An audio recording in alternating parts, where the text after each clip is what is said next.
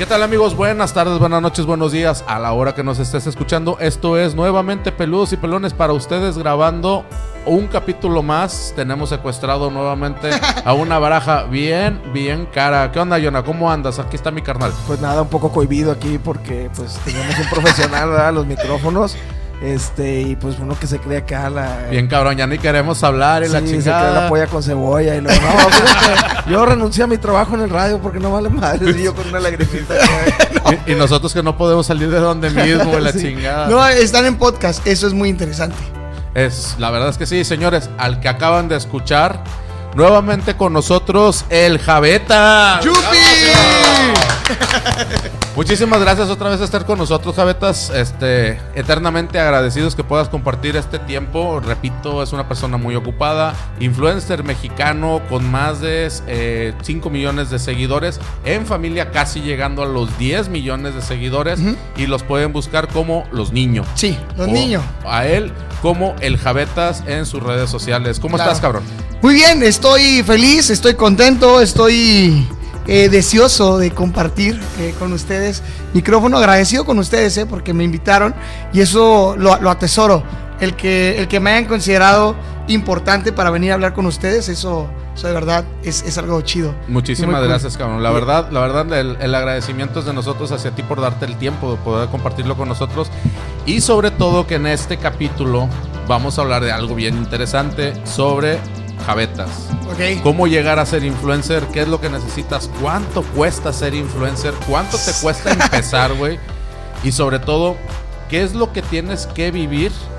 Todo lo que te tienes que, discúlpenme la expresión, todo lo que te tienes que tragar, ese chile que te tienes que quedar con él Sí. para llegar a donde tú ahorita estás. Y pues bueno, la proyección tuya es exponencial y, y, pues bueno, ¿a a dónde vas a llegar? Pero bueno, Sí. empecemos. Jonah, ¿tienes alguna pregunta de lo que dijimos? No. Ok. No, no es cierto. Yo Ahí aquí va. escucho. No. Javetas, sí. ¿cuánto cuesta ser influencer? güey? ¿Quieres que empiece monetaria, sentimental, anímica? ¿Por, por dónde quieres que dónde quieres que parta? Yo creo que la parte sentimental la anímica porque eh, el primer paso siempre es el más difícil. O sea, Sí. puede haber gente hasta con lana que diga, para mí no es ningún problema el invertirle cierta cantidad de dinero, pero por pena, por vergüenza o por falta de apoyo no lo hace. Mira, el paso número uno para que tú puedas dedicarte a ser creador de contenido, no digo influencer. Ok. O sea, creador de contenido, porque un influencer y es alguien que, que tiene la capacidad de influir y transformar la opinión de alguien más, y eso está muy cañón. O sea, ya cuando llegas a esos niveles, es porque ya traes un callo increíble. Pero para empezar a ser creador de contenido, lo primero que tienes que vencer, y algo que siempre he dicho en mis pláticas, es la desidia, es vencerte a ti mismo, vencer el miedo y vencer el que dirán. Eso es clave y es vital. Muchas veces nosotros dejamos de hacer cosas por el qué dirán, el qué va a decir mi- mis amigos, se van a burlar de mí. ¿Por, qué, por, no me animo a hacer las cosas? Pues porque quizá si yo subo un video van a empezar a echarme carro, que me creo que me creo influencer, que me creo conductor, que me creo locutor y pues la verdad no, qué pena que me estén diciendo no aguanto carrera, bueno, pues esta carrera no es para ti. Si tú no te atreves a vencer los límites mentales, los límites que te pone la sociedad, porque a muchas personas les gustaría, pero como ellos tampoco se atreven al cuate que ven que lo está intentando, es al que van a juzgar. Pero si tú no estás dispuesto a vencer eso, nunca vas a poder ser un creador de contenido profesional. O nunca vas a hacer esto de como una manera continua, una manera que vaya a valer la pena. Nada más vas a perder el tiempo, porque vas a estar limitándote a agradarle a una persona. Para que tú puedas llegar a crear contenido y, y mejor dicho, a ser un influencer, tienes que, primero que nada, ser tú. Tienes que conocerte a la perfección, porque cuando tú te conoces y te aceptas, estás dispuesto a compartir. Y si tú no te lo permites por miedo, por desidia, que la desidia es el peor enemigo, porque si nosotros tenemos desidia, no nos atrevemos a hacer cosas. Si nosotros tenemos desidia, puedes tener la mejor idea del mundo, pero si también tienes una desidia muy buena, nunca te vas a animar a hacerlo, porque siempre vas a vivir en el miedo de, ay, no, mejor mañana. O, "Mm, No, es que hoy no, porque hoy, y sacas excusas, tú te sacas excusas a ti mismo. Es como aquel joven cuando tiene una tarea importante que hacer en la preparatoria Y, le da desidia al cuate y dice, ¿sabes qué? No lo voy a hacer porque pues, primero tengo que recoger mi cuarto. Y después de, de recoger mi cuarto, tengo que, no sé, ponerme a, a ver esta, este capítulo de esta serie. Y en realidad no lo tiene que hacer esas cosas, pero es la desidia de él lo, lo que lo va posponiendo. Tienes una vida y si tú vives una vida con desidia, es una vida que estás desperdiciando porque ya te quitaste la oportunidad de hacer algo en la vida. Entonces, la desidia es tu peor enemigo. Vénsela. Otra cosa que tienes que vencer, el que dirán, por lo que dije. ¿Por qué? Porque si tú vives en el que dirán, vas a agradar a lo mucho a tu cuate, pero nunca te vas a agradar a ti mismo. Y lo importante es agradarnos a nosotros. Entonces, venciendo nosotros esas cosas, vamos a poder apenas empezar a creer contenido. Sí, yo creo que algo bien importante que nos dices, Javi, es que si haces lo que a ti te gusta, deja de ser como que complicado y tedioso y así. O sea, yo soy como soy. Si le agradas a la gente como eres, digo, eres una persona muy agradable, ¿verdad? Ah, muchas gracias. Este, y, y por eso, pues tienes tantos seguidores, digo, y además del contenido que, que realizas, que es muy interesante. Pero si, si en verdad no eres un eh, producto de una mentira o de una imagen o de una pose, este, Eso, güey. de- Eso, es- güey. La es pinche muy- pose, güey. Debe ser Mm. mucho más fácil porque me imagino que ha de haber influencers que o, o cont- eh, creadores de contenido que se hacen su video, ay sí, esto aquí acá y lo tiran y se vuelven un demonio. Sí, Sí. Me imagino que eh, debe haber varios. Sí, no, de, de esos güeyes que aquí, no, estamos aquí con fulanita, muchas gracias, no sé qué, y a ver, hazte ya la chingada, güey. O sea, ya, Sí. te, ya te grabé tu video, eh, rúmbate, güey. O Y que sus videos se muestran muy, muy sensibles así a la hora de hablar. No, güey, estoy comiendo, a ver, rato, simplemente familia". no son coherentes con lo Exacto. que hacen. Eso es importantísimo. Lo que tú vas a hacer en redes sociales tiene que ser coherente con tu vida, porque por eso hay tantos cancelados. Mi pareja y yo, o sea, Sofía, mi esposa, Saludos a Rix. ah, no, sí. o sea, mi esposa y yo, Sofi, somos muy coherentes. O sea, si nosotros no estamos en un mood de amor, no grabamos. Perdamos lo que tengamos que perder. Ok. porque somos personas transparentes. Sofía a mí me dice, ¿sabes qué? Hoy, o sea, te estoy odiando porque hiciste esto y esto y no vamos a grabar. Y aunque nos aunque perdamos un barote porque no vamos a grabar, un comentario. o sea, no, no grabamos. O sea, si, si yo no estoy en un mood, eh, porque soy humano, porque soy persona y, y no todo el tiempo estoy feliz, no todo el tiempo soy, estoy transpirando amor, pero si en ese momento en el que ya, ya tengo mi equipo de camarógrafos, tengo mi equipo de, no sé, los cuates que conforman a los niños ahí conmigo y no me siento a gusto para grabar, no grabo, porque no va a ser algo eh, verídico lo que vas a ver. Ese es un compromiso que nosotros tenemos y eso, y eso es como consejo para todos los que quieren empezar a ser creadores. Si vas a crear, crea algo que sea real, algo a lo que tú seas leal y algo con lo que puedas seguir firmemente con el paso del tiempo. Hay muchos cuates que dicen, pues sabes qué, no, pues yo me voy a vender como un cuate bien amable, como un cuate que soy bien, bien chido, bien light, pero en realidad soy un amargado. Entonces va a llegar un punto en donde va a salir ese verdadero yo amargado y vas a arruinar lo que ya construiste, va a ser la mentira. La mentira siempre sale a la luz, como en las relaciones, como el vato que anda de infiel, un día lo van a cachar, es igual en las redes sociales. Tu mentira siempre sale a la luz. Si eres un cuate amargado, haz un podcast amargado. Sí, debe de haber un- mercado para Ajá, todo. o sea, si eres un cuate que, que detesta el sistema, pues haz un, haz, crea contenido hablando de lo que te disgusta del sistema.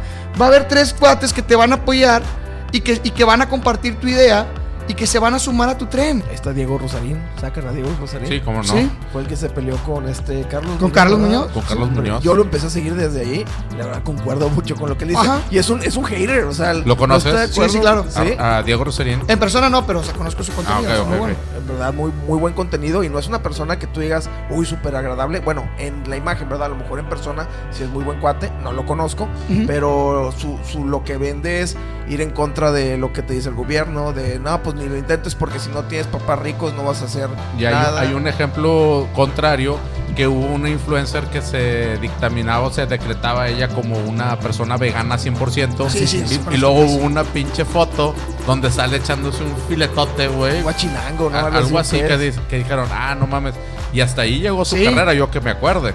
Es O al correcto. menos se fueron sus se, seguidores. Se, se cayó mucho. Entonces, algo que a nosotros nos ha mantenido es que como nos ves en los videos, nos ves en la calle. O sea, tú a nosotros, y es lo que dice la gente. No, no, no, o sea, Pero son reales. yo, yo con Sofía, eh, mi esposa, soy un cuate muy amoroso. O sea, soy bien cagaleta, la neta, pero así soy en los videos.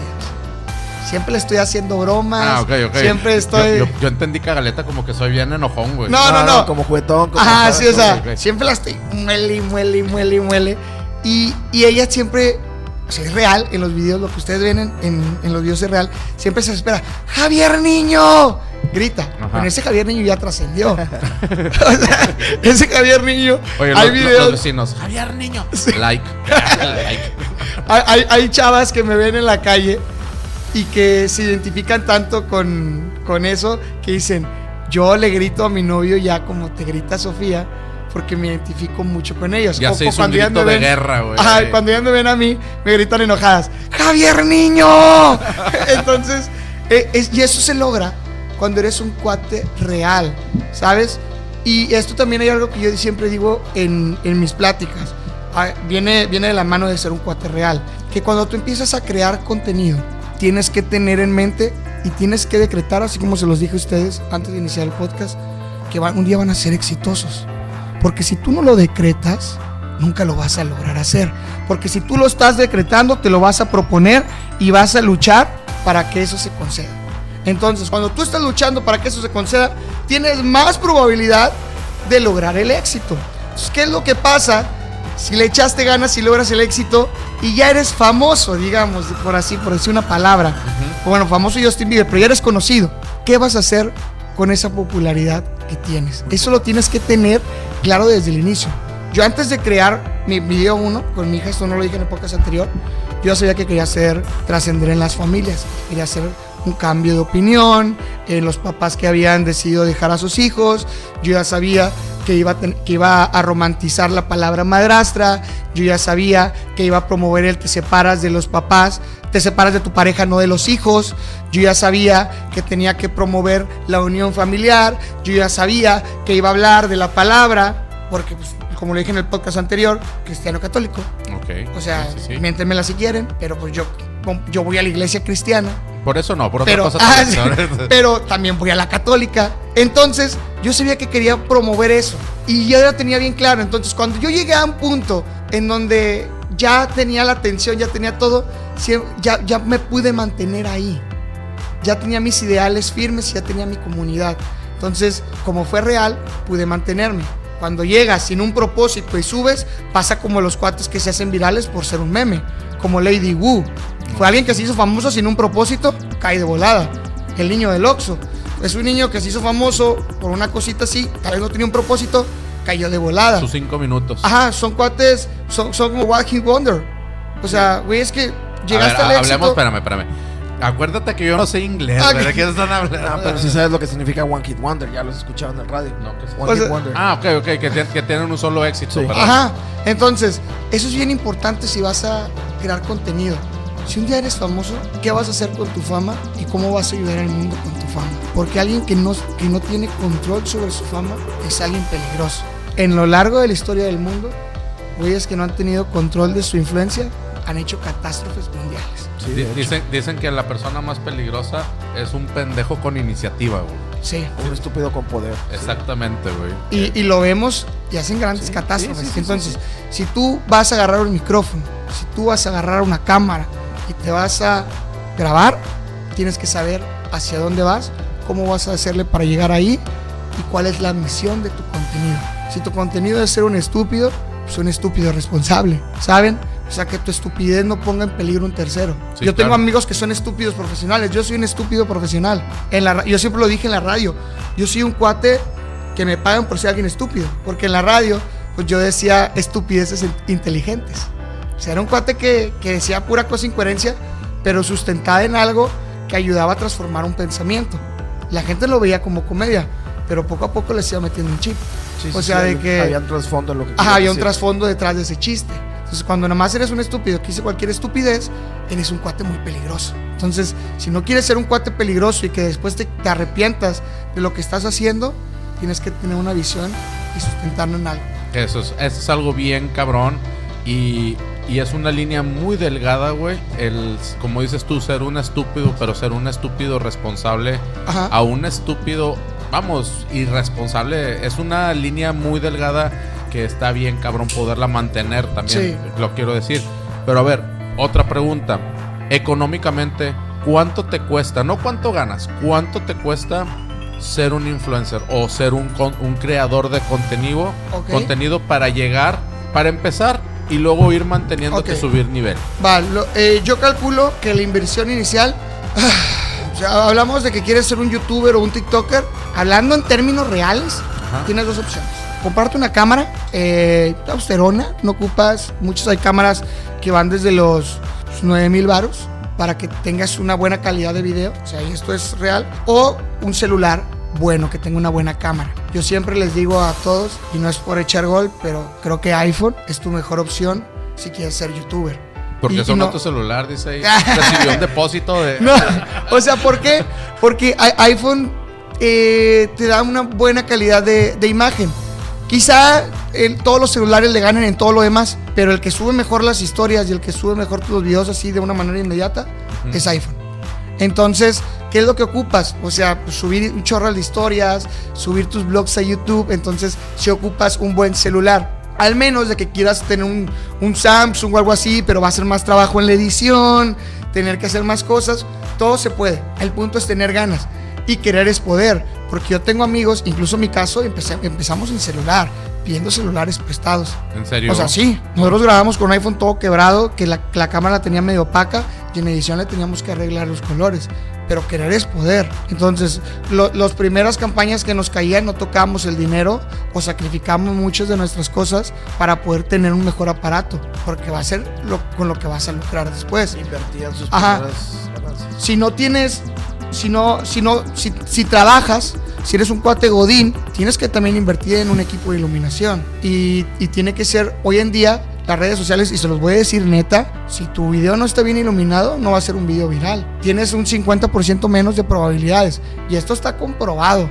Si yo ahorita me subo en un video con mala iluminación o con una iluminación a más de un foco de arriba, mi video quizá va a tener eh, 100 mil vistas. Pero si yo me subo con un video con una luz que la tengo a tres cuartos, una luz que la tengo de frente y una luz que la tengo de back, o sea, en la espalda, quizá mi video llegue a 800 mil, 900 mil vistas. Porque las, las apps, la neta, son muy elitistas. O sea, el algoritmo influye. El algoritmo influye Este video cañón. está mal iluminado, Ajá, no lo sí. promociona. Y si no tienes un buen audio, también no te lo van a promocionar. Yo he tenido ideas brillantes que me he dado la arrepentida de mi vida por no esperarme al día siguiente y grabarlo con una buena iluminación.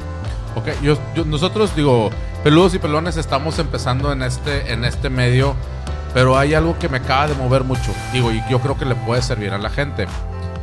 Las redes, cuando estás subiendo tu video, es elitista. Es muy elitista.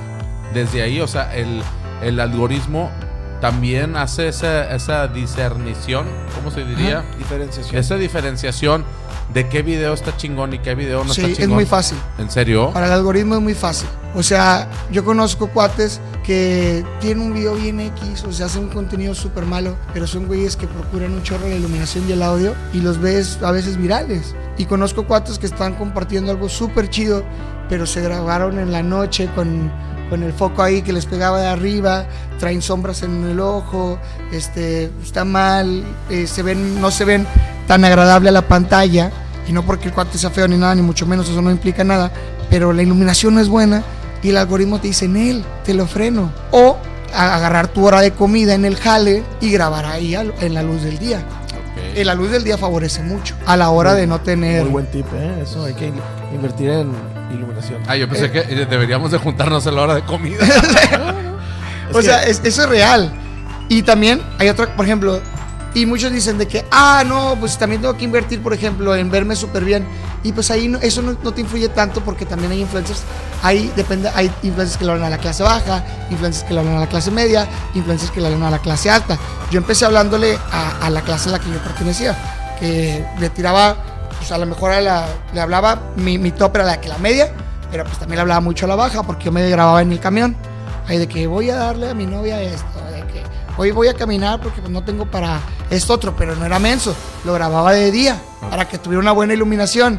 Y el mensaje que tenía mi video era un mensaje lleno de amor. Y el contenido family friendly también se promueve mucho. Entonces, ¿qué es lo que vas a invertir? Tienes que invertir en un buen celular, en un buen equipo de iluminación. Si puedes invertir en un buen equipo de audio, también. Esto te estoy hablando si quieres ser profesional. Ok, ok. Y pues en tu imagen también. Y cuando te hablo de invertir en tu imagen, no te digo cómprate ropa cara ni nada. O sea, verte bañadito, te peinadito, porque al fin de cuentas está haciendo un producto que se está vendiendo. Al final del día, cierto, te conviertes en un producto. Digo, amigos que nos están sí, escuchando. Sí, eres un producto. No, no, nos quedamos callados porque toda la información que nos está dando Javetas, güey, la verdad es una información muy enriquecedora. Como cátedra. Exactamente, tanto para nosotros como para todos ustedes que nos están escuchando. Y digo nosotros porque a pesar de que hacemos esto, no somos profesionales, estamos eh, frente a un profesional que ya tiene ocho años dedicándose a esto, no es que un poco más. Sí. Y, bueno, a los medios ocho años, pero a las redes uno y medio, casi dos. Ok. Pero al, final tienes una experiencia bruta que la verdad sí nos deja boquiabiertos y en cierta forma anodadado. No, anonadados. Ese sí se la sabe. Este, y, la verdad, eh, muchas de las dudas que, pudiéramos tener van siendo contestadas, pero siguen saliendo más dudas. Otra, ¿cómo o cómo se vive ese, ese trayecto de ser una persona normal, una persona del día a día, a ser un producto, a ser un influencer, a ser una persona. Híjole, qué buena pregunta. Este, ¿cómo, ¿Cómo lo tienes que estar pues manejando, Porque sí está bien cabrón. Mira, yo, te, lo, yo te, voy a, te voy a contestar primero mi punto de vista y después voy a dar un comentario políticamente correcto. Ok. Yo lo vivo de la mano de Dios, porque para mí Dios es todo. Y, para, y, yo, si, y si yo lo vivo de la mano de Dios, voy a ser un cuate que vive en la humildad, un cuate que vive en el amor, un cuate que vive en el respeto y que vive eh, en el apoyo al prójimo. Entonces por eso va mi, mi tirada de compartir, mi tirada de, de sumar, viene mi tirada de, de dejar una trascendencia en mis videos. Entonces, la fama es lo menos importante, o sea, en esto, porque en teoría si yo sí le cambio la vida a dos personas, eso para mí es un acto que yo el día que me muera voy a llevar al cielo. Ahora bien, en, un, en el políticamente correcto, como es en la vida real, o sea, tal vez otro cuate que no sea religioso o así, eh, es, es, complicado. O sea, y, y, esto ahora sí voy a decir cuando no tienes a Dios, porque tú solito tienes que darte cuenta de los cambios que hay en tu vida. Ya eres un cuate en el que tu comentario puede ser un cambio para bien o para mal. O sea, tienes que ser un cuate que tiene que estar pensando todo lo que hace, todo lo que dice dentro y fuera de la cámara. Porque el día que tú sales a la calle y estás haciendo un desmadre en un antro, no sabes quién te admira, te está viendo y te está tomando como ejemplo. ¿O quién te va a grabar? Ajá, sí. O, el día que tú sales a la calle y humillas a una persona, no sabes eh, si esa persona para empezar te admiraba o otro cuate te está viendo y está diciendo, wow, es el cuate que admiro, él humilla, yo también puedo humillar.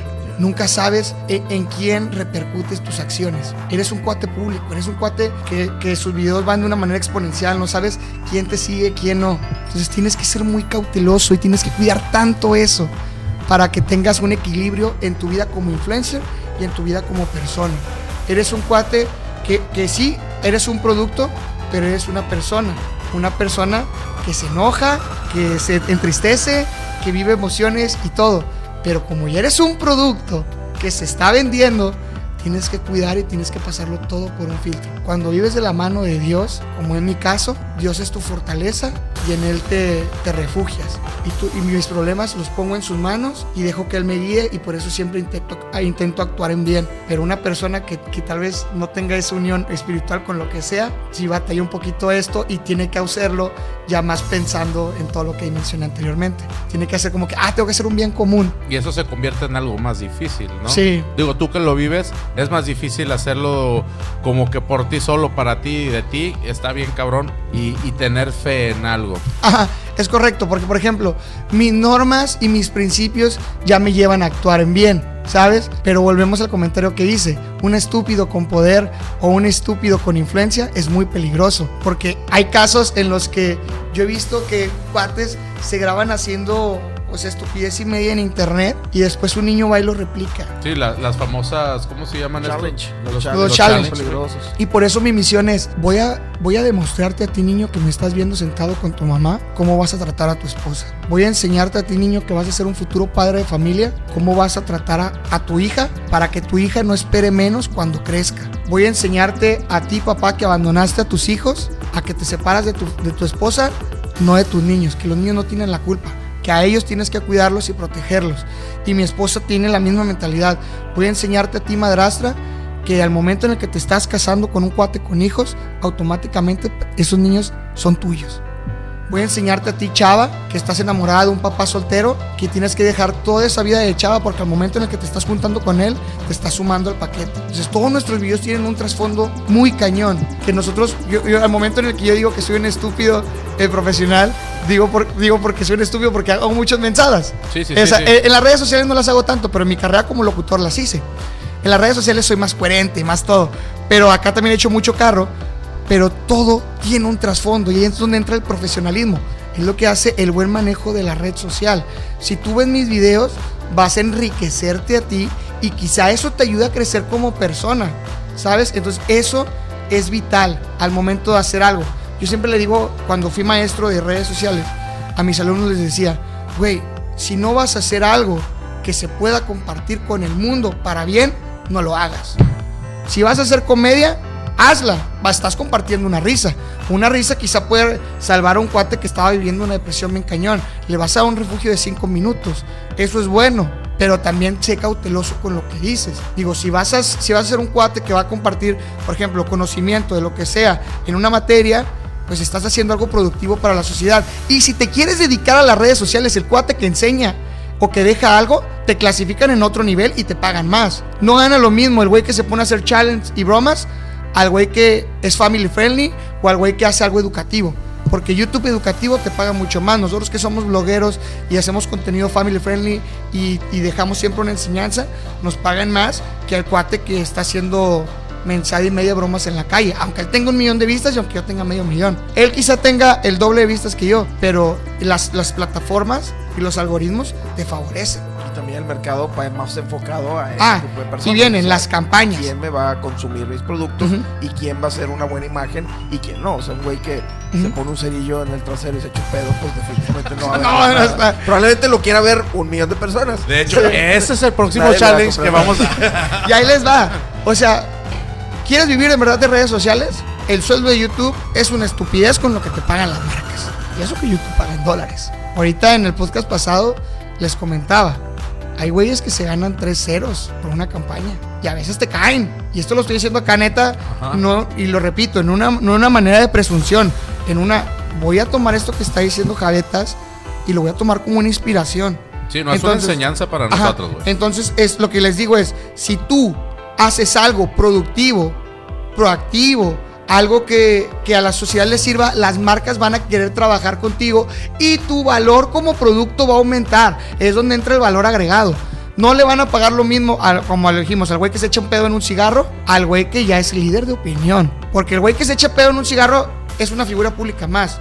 Un líder de opinión hace que te compren un producto. Y yo lo veo. Mi suegra tiene una marca de cremas. La publica mi esposa y tiene unas ventas en canijas. Porque Sofía es una líder de opinión. Alguien que le dice a las mamás, esta crema a mí me sirvió para mis estrías y me las quitó. Y como es alguien congruente, alguien que comparte positivismo, alguien que las impulsa, alguien que, que las ayuda a levantarse, le creen. Y sí jala la crema, la neta. Ah, porque aquí también entra la ética del influencer. Esto les voy a hablar ahorita. La crema sí jala y todo. Entonces, como ven que ella no miente, como ven que ella aporta sus vidas, como ven que ella es un buen modelo a seguir, consume lo que, lo que ella está usando. Los hombres somos amantes del fútbol. Los cuates que jugamos fútbol queremos traer los tenis de Cristiano Ronaldo. La camiseta. No queremos traer los tenis de los güeyes de la América que se estaban aspirando polvos en los pechos de una chica. Ah, no, claro que no. O sea, Digo, quiero los pechos de la chica, pero lo- no los polvos. Yo ya los tengo aquí.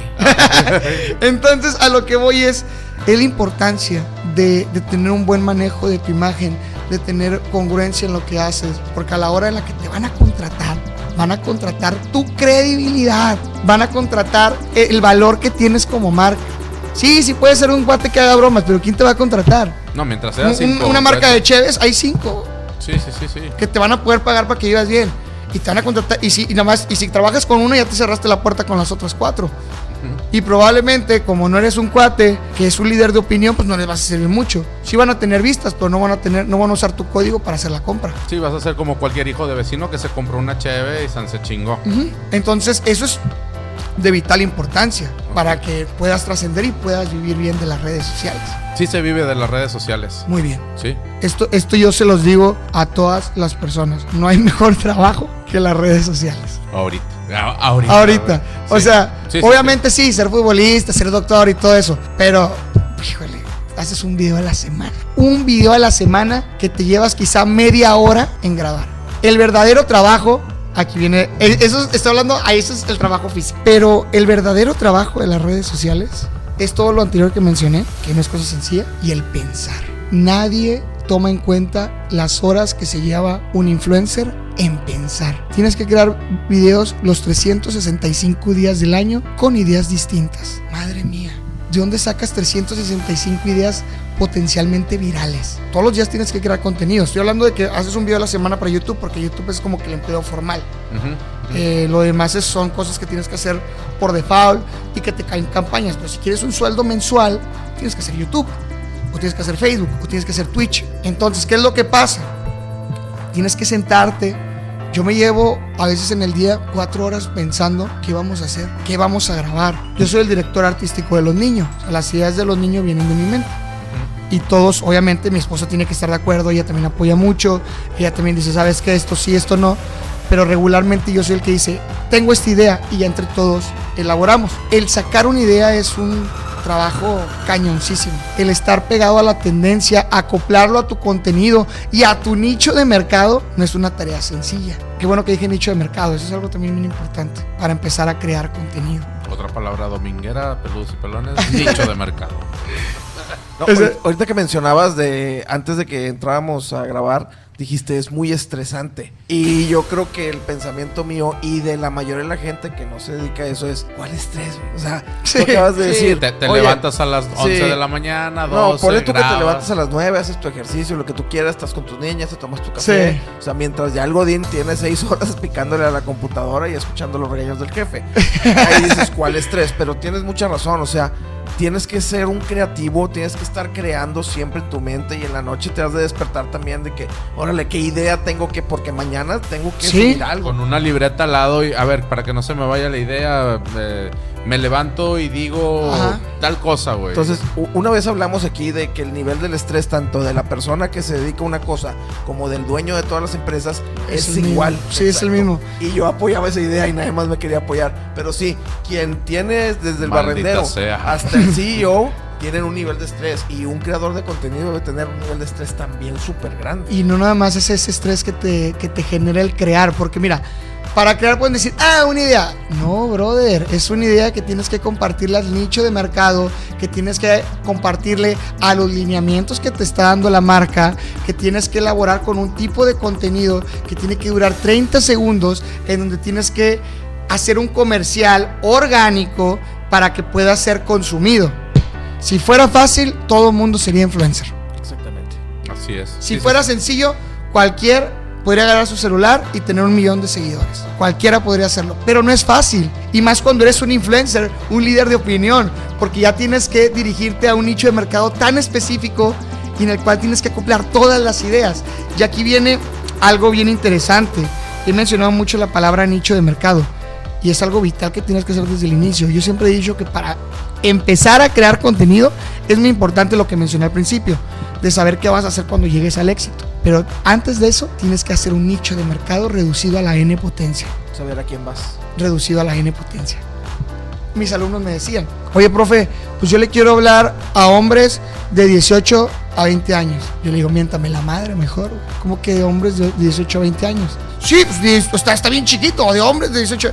A ver, y lo sentaba. Hombres de 18 a 20 años que les gusta el fútbol, que les gusta el béisbol, que les gusta el americano, que les gusta el anime, que les gusten las películas románticas, que sean de la comunidad, que, que sean cristianos, que sean católicos, que sean Sí, lo que sean. un Hay, un, inmenso. que sean papás, que sean solteros, que les guste la fiesta, que no. Es un universo inmenso de un hombre de 18 a 20 años. Yo te digo, por ejemplo, ¿cómo- lo, lo voy a ejemplificar conmigo, para, porque pues, es el caso verídico, el que tengo. Sí, sí, sí. El que más conozco. Yo cuando empecé a crear contenido, dije, ok, yo le voy a hablar a las mamás de 18 a 25 años que no estén casadas, que tengan, que acaban de ser mamás, eh, que sean del área de Monterrey, clase media baja, clase media, que tengan, probablemente sean mamás primerizas y que odien a su marido o a su ex marido. Lo reduje un chorro. Y después lo empecé a reducir más. Y después, me- y, lo, y lo después, ya, ya que tenía eh, tan complacido ese nicho de mercado tan, tan, compacto. tan compacto, empecé a expandirlo. Pero ellas mismas fueron haciéndolo. Porque es más fácil que alguien te comparta porque se siente muy identificado a que tú nada más sueltes un comentario intentándole agradar a mil personas. Si tú intentas agradarle a mil personas, nunca lo vas a lograr. Pero si tú intentas agradarle a cinco, probablemente tres se sientan identificadas y son tres compartidas. Y las personas que rodean a esas tres que te compartieron probablemente piensen igual que ellos, por eso son sus amigos. Entonces ya no agradaste a tres, ya agradaste a nueve. Y eso, y así se va la cadena. Es como eslabón tras eslabón, ¿sabes? Sí, es como, sí, sí. es como las pirámides. La publicidad boca a boca, o sea... Ajá, pero a nivel masivo. Sí. Porque estás hablando de las redes sociales. Entonces, yo empecé hablándole a madres solteras que acababan de ser recién abandonadas, que probablemente nada más tenían un hijo clase media, media baja, que entendían el lenguaje de Monterrey, Nuevo León. Y eso, hoy en día, le hablo a las familias enteras de Latinoamérica. Eso está bien, cabrón. Por saber entender mi nicho de mercado. Ahorita, digo, no, no, no te quito la palabra, pero ahorita fuera del aire platicaste algo y, y me regreso, me voy a regresar tantito al tema del estrés. Ahorita Sí. nos comentaste, nos, nos dejaste picado con un comentario y dijiste, ahorita se los cuento. A ver, cuéntanos qué fue, qué, qué- qué hablamos, güey. De- ¿Del estrés? Del De- estrés. que- ah, ¿Quieren que hable de los haters? No, de que caíste al hospital. Ah, ya, ya, ya, ya, ya. Señores, esto se va a platicar para que sepan de que no es enchilame otra, güey, guísame un huevo y, y ya soy influencer, güey. Te partes la madre, te chingas un rato, eh, dejas muchas cosas de lado por querer lograr un sueño y ahorita Javetas nos va a contar algo que iba a dejar casi. Mi vida. Iba a dejar este mundo, cabrón. Sí. Por, por darle, por darle gusto a mucha gente. Pero a ver, cuéntanosla, güey. Híjole, yo caí al hospital con un derrame cerebral por una carga excesiva de trabajo. Muchos pueden decir, ay, güey, no, no, ¿qué, ¿qué trabajas tú? Bueno, el cerebro también trabaja y llevarlo a un extremo me causó a mí un derrame cerebral. ¿Y cómo sucedió, güey? Fíjate que yo en ese entonces tenía tres trabajos, EXA, el 28 y las redes sociales. Entonces, muchos pueden decir, qué sencillo, pero no, güey. O sea, mi día empezaba a las 7 de la mañana y terminaba de grabar a las 3 de la mañana. Ya no era de 9 a 9 como la radio. Porque ya tenía un programa matutino en las mañanas Ajá. y empezaba el programa empezaba a las 9 de la mañana, pues me tenía que levantar a las 7 para empezar el programa a las 9. De 7 a 9 iba pensando en los chistes que iba a decir ese día, porque en tele y en radio pues era comediante. Entonces iba pensando en mis chistes que tenía que decir en ese día y después acababa de ahí, tenía un, brexi- un brexito para comer y en, ese, en esa hora de comida pues yo ya estaba pensando en los chistes que iba a decir en la radio al momento, y en la, en la estructura que teníamos que darle al programa, en las entrevistas que tenía que dar, en todo lo que iba a hacer en el, en el programa de radio. Y después del programa de radio tenía que yo llegar a hacer los guiones, estructurar las nuevas campañas, porque cuando eres influencer no puedes tener la misma forma de hacer tus videos. Mensualmente o semanalmente tienes que renovarla y dar algo nuevo porque subes videos todos los días, entonces la gente quiere ver algo nuevo. Fue esa carga de trabajo tan excesiva que llegó un punto en donde yo me empezaba a desmayar. Un punto en donde eh, yo estaba pensando, caminando y ya, ya, ya no estaba conectado con el mundo. O sea, mi, mi- ajá, mi esposo me decía, Javi, ya, o frena. Y yo le decía, no, es que tenemos que hacer esto y tenemos esta campaña y tenemos que viajar acá y acá tenemos que esforzarnos para llegar a este nuevo segmento de mercado porque veo que se están uniendo a la plataforma, ¿cómo le vamos a hacer? Tengo este guion, tengo otro y en la noche hay que ponernos a grabar, mis niñas grabando también, o sea, a mí- mis niñas, para ellas no saben que están trabajando. Sí, no es un juego, O todo es sea, un juego. tienen su cuenta bancaria, pero ellas no Ah, saben. muy bien, porque luego te reclaman ya. oye, No, papá, no, la neta, ahorita tienen, tienen más lana que yo. muy bien, para la universidad. Sí. Entonces, lo, lo que, lo que ellas, pues ellas se divertían porque para ellas es un juego, pero no, no entendían todo lo que papá estaba haciendo para que esto pudiera hacer un juego. Aparte de todo esto que ya mencioné, tenía que ser esposo, eh, pues, amante, pues, saben, la caricia, todo, este, papá, eh, hijo, tenía que ser amigo, tenía que ser hermano y tenía que complacer a todo mundo. Y aparte de eso, tenía que complacer al mundo que le hablábamos. Ajá, sí. Entonces llegó un punto donde fue tanto estrés que me empecé a enfermar, me empecé a desmayar y un día con un estornudo, una discusión con mi esposa, eh, toso, vomito, a la hora de estar vomitando, dejo de ver, dejo de escuchar y caigo en el suelo.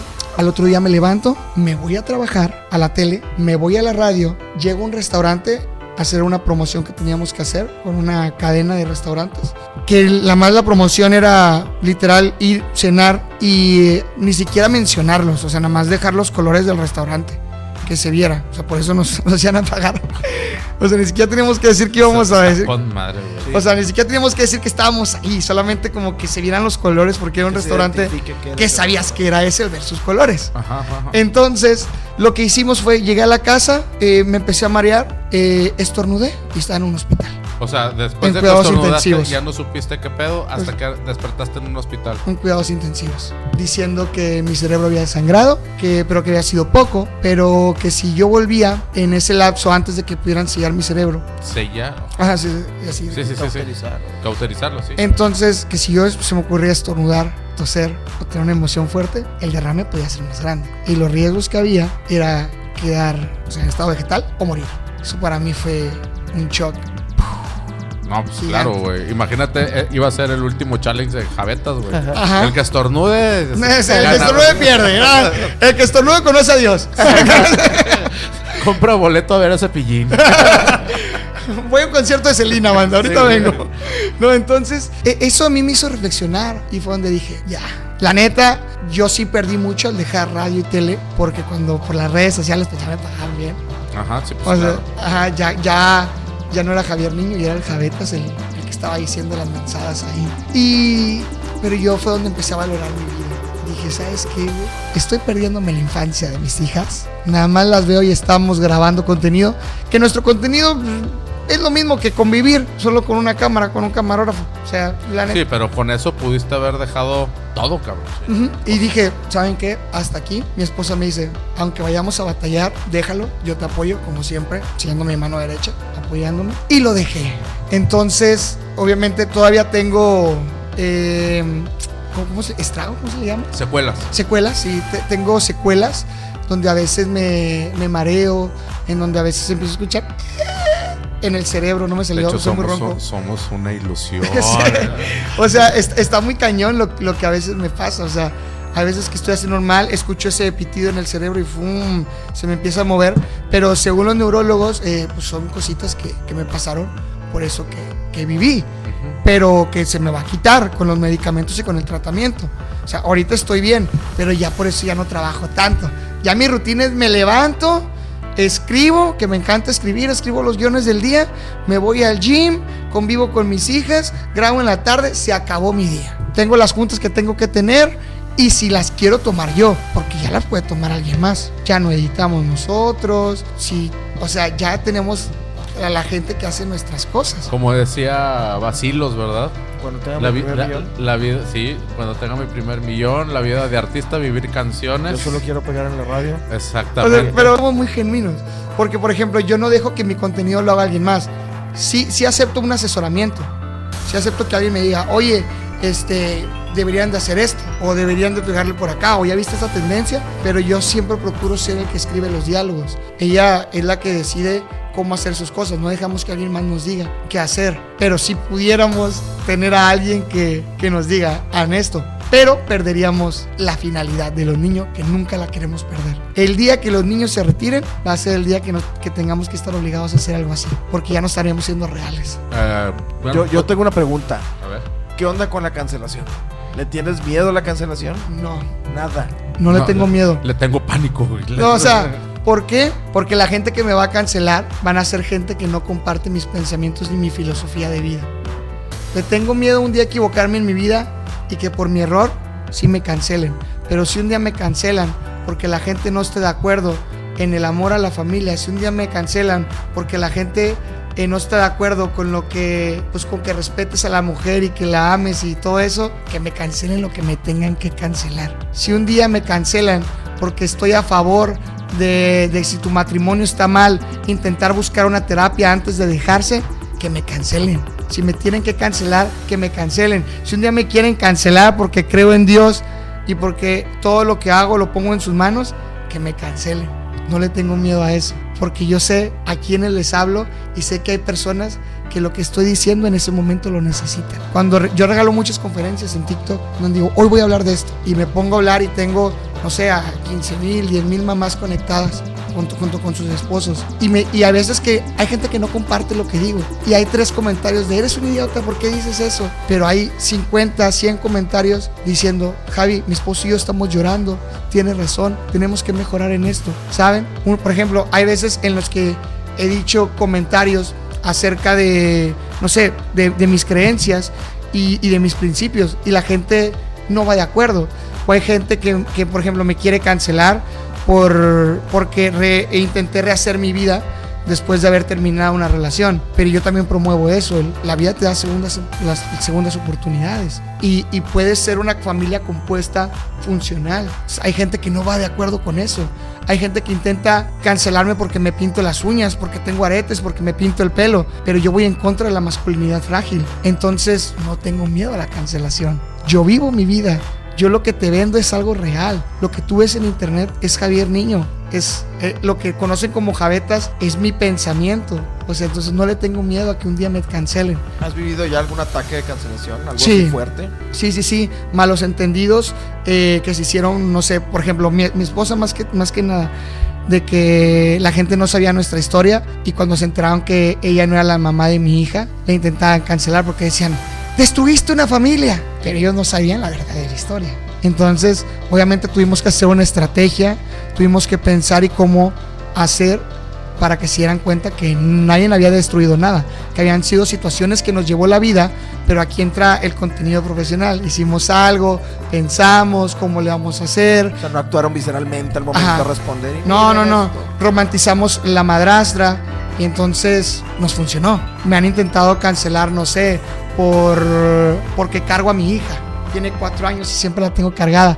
Y me dicen, qué mal ejemplo, la estás haciendo chiflada y quién sabe qué. Y yo les digo, a ver, Dios mío, tiene cuatro años. A los cinco no va a querer que la cargue. A los cinco va a estar con sus amiguitos del kinder intentando ser una niña grande y que su papá la cargue quizá que oso. A los seis menos, porque va a ver a los niños de sexto año de primaria que ya son chavitas y chavitos y no va a querer que su papá la trate como una bebé. Entonces, si yo puedo disfrutar la infancia de mi hija y estoy en los últimos meses o en el último año donde la puedo cargar, lo voy a hacer. Entonces es como, es, esto es Javier, esto es algo real.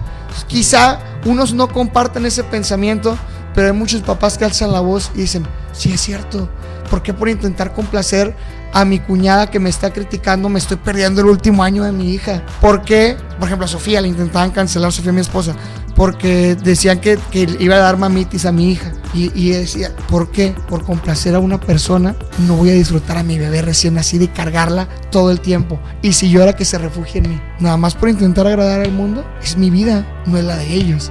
No tenemos el miedo a la cancelación. Sí, eh, digo, ahí, ahí hay una cuestión bien importante para toda la gente que nos escucha y espero apoyes el comentario, Javier. Eh, una cosa es el producto. Javetas. Una cosa es eh, ese personaje que está de- adelante de las redes sociales. Que soy yo. Y otra cosa es Javier Niño. Digo, la gente tiene que aprender a diferenciar. Si eres Javetas, eres Javier Niño, pero tienen que aprender a diferenciar que la, la emoción y la, eh, el amor que le tienes a tu familia no es de personaje, Ajá. es de papá, cabrón. Sí. Sí, y eso, digo, sí se nota mucho en muchas personas que quieren tener esa congruencia, pero quieren tener la congruencia con el personaje, Sí. no con la persona. Sí, y eso es algo... que, que renta gente para que le cuiden los hijos y ya se andan aventando Sí, del techo. hotel. Exactamente. No decimos nombres, pero todos saben de quién estoy hablando. Saludos. Este, pues, bueno, pero digo, qué chingón que puedas compartirnos todo esto porque al final del día es una es una experiencia muy padre para, para toda la gente que escucha este, este podcast y, y que no sabe realmente lo que una persona, un influencer, un creador de contenido, un youtuber eh, vive tiene atrás eh, de, esa persona, de ese personaje. Y está bien chingón. La verdad es que, pues, no, no corto, pero agradezco mucho que nos puedas hacer estas, estas vivencias, que nos puedas compartir toda esta experiencia que, que tú has tenido. Y yo creo que mucha de la gente le va a servir por si quieres ser influencer, quieres ser creador de contenido, quieres ser youtuber o cualquier red social que se quieran dedicar, Sí. que sepan a lo que se pueden. No quiere decir que a todos les va a pasar, ni todo les va a pasar, pero a lo que se tienen que atener y que, Ojo. y, que tal les van a vivir. Es muy difícil lidiar con el hate. El hate, ¿verdad? El hate, madre mía. ¿Qué? Tengo amigos que ahorita los ves bien felices en las redes, Ajá. Pero que intentan, me hablan todos los días, estoy llorando, eres uno de mis pocos amigos que siempre me escucha, me está pasando esto. Y, y que están tomando terapia cañona con psicólogos porque ya no pueden por tanto hate. Hay niños de 10 años tan peligrosos. No, Esto lo digo en serio. ¿En serio? Madres. O sea, hay tantos comentarios eh, pasivo-agresivos en las redes sociales que no, o sea, no sé, la gente te trata como un producto y no te trata como una persona. O sea, hay comentarios horribles. Hay veces que tú te levantas triste y que lo primero que ves en un comentario es, ¿sabes qué? Te veo muy gordo, te veo muy feo. La neta ya no me das risa, la neta ya no me gustan tus videos. Qué asco me das de que das pena, ¿por qué sigues haciendo esto? Mejor dedícate a otra cosa. Y, y recibir miles de comentarios así todos los días. Y a veces se te olvida que dices, madres, en- sumamos 10 millones de personas entre la familia que nos aman. Le pones atención a veces a esos cinco comentarios que te están amolando. Y son comentarios tan dolorosos a veces que, que te quiebran. Pero el hate, amigos, para un creador de contenido es tan necesario. Un buen manejo de hate es una excelente promoción. Yo tengo un curso del hate. ¿En serio? sí.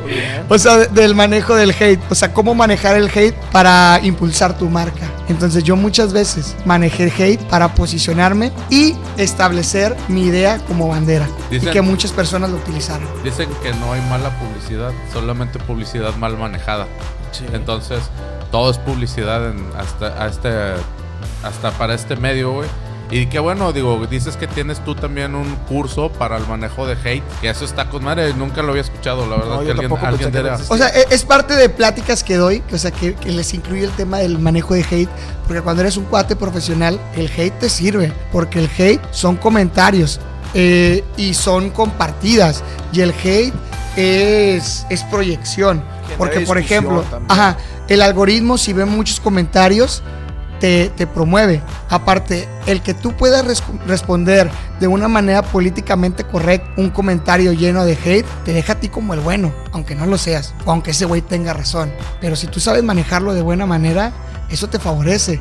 Te favorece con el algoritmo, te favorece con las compartidas, te favorece con simpatizantes y te favorece incluso con generar a veces un poco más de hate que después vas a tener que crear una estrategia para neutralizarlo, pero que en ese momento va a potencializar tu video. Entonces, es un arte manejar el hate. Fueron un chingo de palabras, güey, que me quedé así de, ah, no mames, güey, neutralizar y... me, me tú que, que nunca lo había visto desde ese punto de vista. O sea, yo decía, un hate, no, hombre, lo bloqueas, lo borras. No, ¿por qué? Pero no, tienes razón. O sea, lo puedes usar a tu favor, lo potencializas y te, te impulsa Ahí les va. más. Pónganse ustedes a hablar de religión y de política con alguien, ¿cuánto, les, cuánto tiempo les va a dar una plática? Pónganse a hablar de cosas bonitas, Cinco se va a minutos. acabar, ¿sí? Sí, a huevo.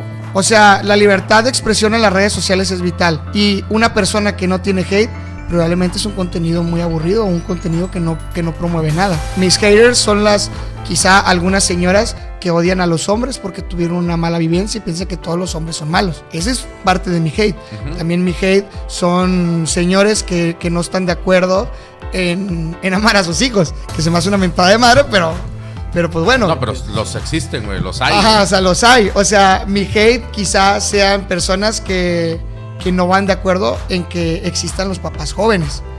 Mi hate son personas que- machistas. Eh, mi hate son personas homofóbicas porque pues dicen, ¿sabes qué? Pues tú te pintas las uñas, tienes aretes, tienes el pelo pintado y yo odio a, a- a las personas que hacen eso. Entonces hay que tener un buen manejo de hate. Entonces tú ya elaboras una respuesta anti-odio, llena de amor, llena de paz, en donde lo estás ridiculizando y diciéndole estúpido con una cachetada de guante blanco. Y tú quedas como un cuate inteligente, como un cuate, quedas como la víctima que te van a defender, Como el queda- bueno en quedas como momento. el bueno, aunque no hay verdad absoluta, No, claro. en realidad. O sea, Pero lo manejas a, para a tu favor. manera. A favor, güey. Entonces favor. el hate es muy necesario.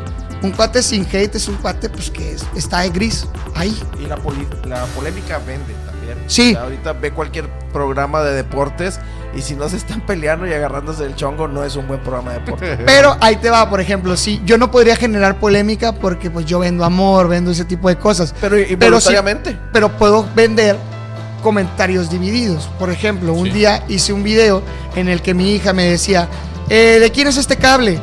Y lo yo, es mío, pero es rosa, no es tuyo. Esto es de una mujer, dime de quién es. No, pues salieron todos. Dile a tu hija que no debe de decir que los colores son de hombre o de mujer. Y unos decían, ¿cómo no va a decir que los colores son de hombre o de mujer si en el kinder les enseñan que el rosa es el baño de las niñas y que el azul es el baño de los niños? Eso fue un video que nadie sabe que yo me chuté tres horas en pensar para generar esa reacción. Es un video con 15 millones de vistas. Por una polémica que... Por un que pinche pensé. cable. Hubieras comprado uno blanco y vale madre. que, o sea, que, que la, la reacción de mi niña fue normal. Pero como mi niña es celosa, pues yo le puse un cable rosa para generar ese comentario. Sí, sí, sí. No, O sea, fue un video muy pensado. y después de eso estornudé y apareció en el hospital, hospital. Pues señores, señoras y señores, señoritas entes que nos están escuchando enfrente de sus bocinas, con nosotros Javier alias Javetas de redes sociales. Javetas, ¿dónde te podemos seguir, señor? Arroba el Javetas en todas las redes sociales y en YouTube como los niños. O pónganle el Javetas, también sale. También sale. Javi, digo, Yona, Javi, güey, otra vez. Eh, Yona, ¿algo más que quieras agregar? No, pues nada, muy agradecido por el tiempo que, que nos proporcionas y por la cátedra que nos has impartido. Claro, muchas La gracias. verdad es que nos has abierto los ojos en muchas cosas que creíamos que era una manera y resulta que con la experiencia te das cuenta que es algo distinto. Este, muchas gracias, hoy aprendimos algo, algo nuevo y también mandarle un saludo a Javi. Recupérate, güey, que lo que te hizo ese negro pues estuvo muy mal, pero pues tú también tienes la culpa. La, vez- la vez pasada te dijeron 30 centímetros, no era nada, ya ves, vas tú, güey. Y Ya ya ves. no estuviste aquí por eso. Saludos. Oigan, si- si- siento que vine a aburrirles a su público, ¿no? No, o sea. No, no, no. no, estuvo con madre, güey. Cabrón, güey, cabrón. siento que la gente, yo venía a divertirme. Javetas, ¿algo más que le quieras decir a toda la gente de peludos y pelones? No, pues chido, este, vivan su vida, ya saben, creen contenido, les va a ir bien. Tarde o temprano les va a ir bien y si no, se van a divertir. Y aparte, el emanar nuestras opiniones nos libera. Excelente, señor. Qué buen comentario. Y bueno, al final, Mando Cantú. Javetas, muchísimas gracias por estar con nosotros, por compartir micrófonos. Este, la verdad, muy, muchas gracias. Muy enriquecedor todo lo que nos dices, güey. No tengo más que decir, más que gracias, cabrón. No, por gracias estar a con ustedes. nosotros. Y señores entes que nos están escuchando, síganos a nos sigan, nosotros. sigan, este, en Peludos y Pelones Podcast, en la fanpage de Facebook, en Peludos y Pelones en Instagram y en todas las plataformas de, eh, de podcast como Google Podcast, eh, iTunes, iTunes, Spotify, eh, Public Radio. Radio Public. Ah, Radio Public.